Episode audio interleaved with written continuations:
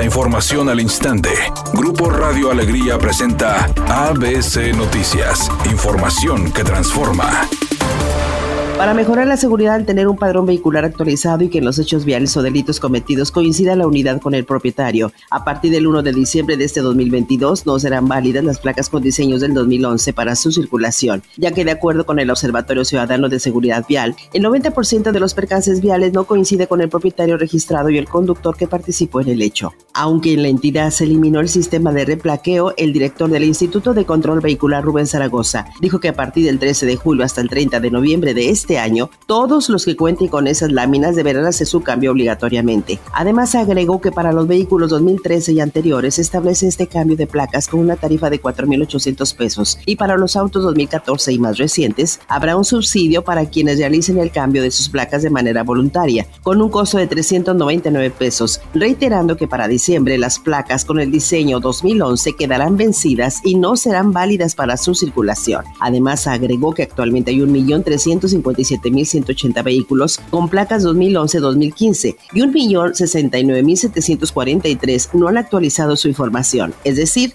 hay 287.437 vehículos actualizados, señalando que con las facilidades y subsidios que han implementado, se reducirá el número de propietarios de vehículos que se vean afectados con estos cambios de placas y actualización de documentos vehiculares. Por su parte, el secretario de Seguridad en el Estado, Aldo Fassi, informó que de 94.321 delitos en el 2021 que persigue la Fiscalía, el 80% de vehículos participantes en delitos no están identificados correctamente, considerando necesario que los propietarios hagan el cambio de placas para no ser sancionados o evitar que sean sacados de la circulación. Obviamente la gente va a pensar que es un tema recaudatorio, es problema de la gente, pero el problema de toda la gente real es que por 20 litros de gasolina se está matando un montón de gente y nos damos con los responsables. Sea recaudatorio o no, porque cuesta unas placas. Esto tenemos que arreglar. No lo vamos a dejar así, digan lo que digan, griten, lo que sea. Se tiene que arreglar, perdón, pero se tiene que arreglar. No es posible, es más de un, millón trescientos mil vehículos que no sabes a nombre quién están y todos robando y matando.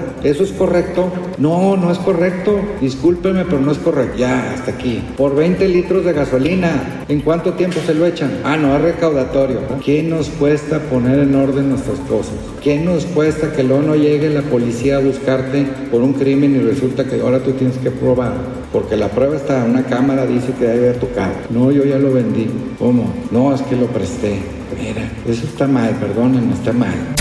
Legisladores del PAN y PRI calificaron de mediocre la reunión del presidente López Obrador con su homólogo Joe Biden. Lamentaron que haya quedado fuera de agenda el tema de tráfico de armas y drogas, la seguridad fronteriza y los derechos humanos. El priista Jorge Carlos Ramírez Marín reprobó que López Obrador haya comprometido inversión en la frontera sur para frenar la migración de centroamericanos. Migración, la respuesta de Biden es absolutamente críptica.